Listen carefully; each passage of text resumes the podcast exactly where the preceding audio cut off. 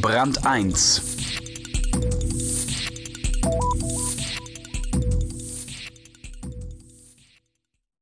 Sie sind echte Ausnahmefiguren, Daniel Kehl und Rudolf Betschart. Vor mehr als 50 Jahren haben sie den Zürcher Diogenes Verlag gegründet. Bis heute bestimmen sie sein Geschick. Sehr erfolgreich. Vom Ruhestand wollen sie trotz ihres hohen Alters nichts wissen. Lukas Egli weiß, wovon er erzählt. Er hat bei ihnen seine Lehre gemacht. Letztlich sind es vor allem Fragen, die in Erinnerung geblieben sind. Eine fiel beim ersten Treffen vor rund 15 Jahren. Was lesen Sie denn so? wollte Daniel Kehl wissen. Die Betonung schwankte zwischen Interesse und Arroganz. Dem 19-jährigen angehenden Verlagsbuchhändlerlehrling kam vor Aufregung kein einziger Name in den Sinn. Und da auch der Verleger nicht in Redelaune war, herrschte zwischen dem zukünftigen Lehrmeister und dem Auszubildenden ein nachhaltiges Schweigen. Man saß in einem großen Büro in der dritten Etage an einem Salontisch, umgeben von bedrucktem Papier aller Art. Bücher, Manuskripte und Hefte, aufgereiht, gestapelt und verstreut. Die zweite Frage fiel wenig später, beim zweiten Teil des Vorstellungsgesprächs. Rudolf C. Betschart ging beherzter zur Sache.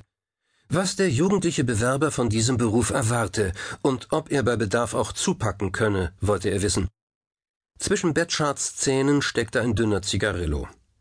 Auf solche Fragen waren trotz Nervosität adäquate Antworten zu finden. Antworten, die dem Mann mit den unruhigen, schalkhaften Augen offenbar gefielen. Und so griff Betschart nach kurzem, aber intensivem Gespräch zum Telefonhörer, rief seinen eine Etage höher arbeitenden Geschäftspartner an und brummte nur Was meinst du, hm? Gut. Damit war die Angelegenheit erledigt. Ich war angestellt. Wer vom Diogenes Verlag spricht, meint in der Regel Daniel Kehl, den legendären Verleger, dessen von Anton Tschechow entlehntes Credo entweder es gefällt oder es gefällt mir nicht zugleich Provokation, Einladung und apodiktisches Programm ist. Eine Art Gegenmodell zur hochintellektuellen Surkamp-Kultur. Doch ohne Rudolf C. Betschart, Kehls langjährigen Geschäftspartner, gäbe es den Verlag schon lange nicht mehr.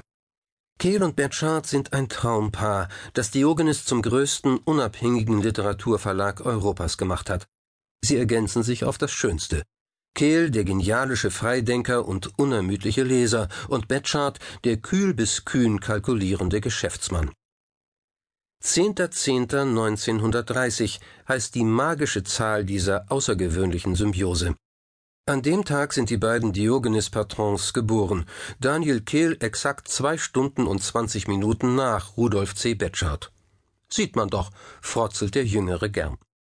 Aufgewachsen sind sie in Einsiedeln. Dort kennt man sich.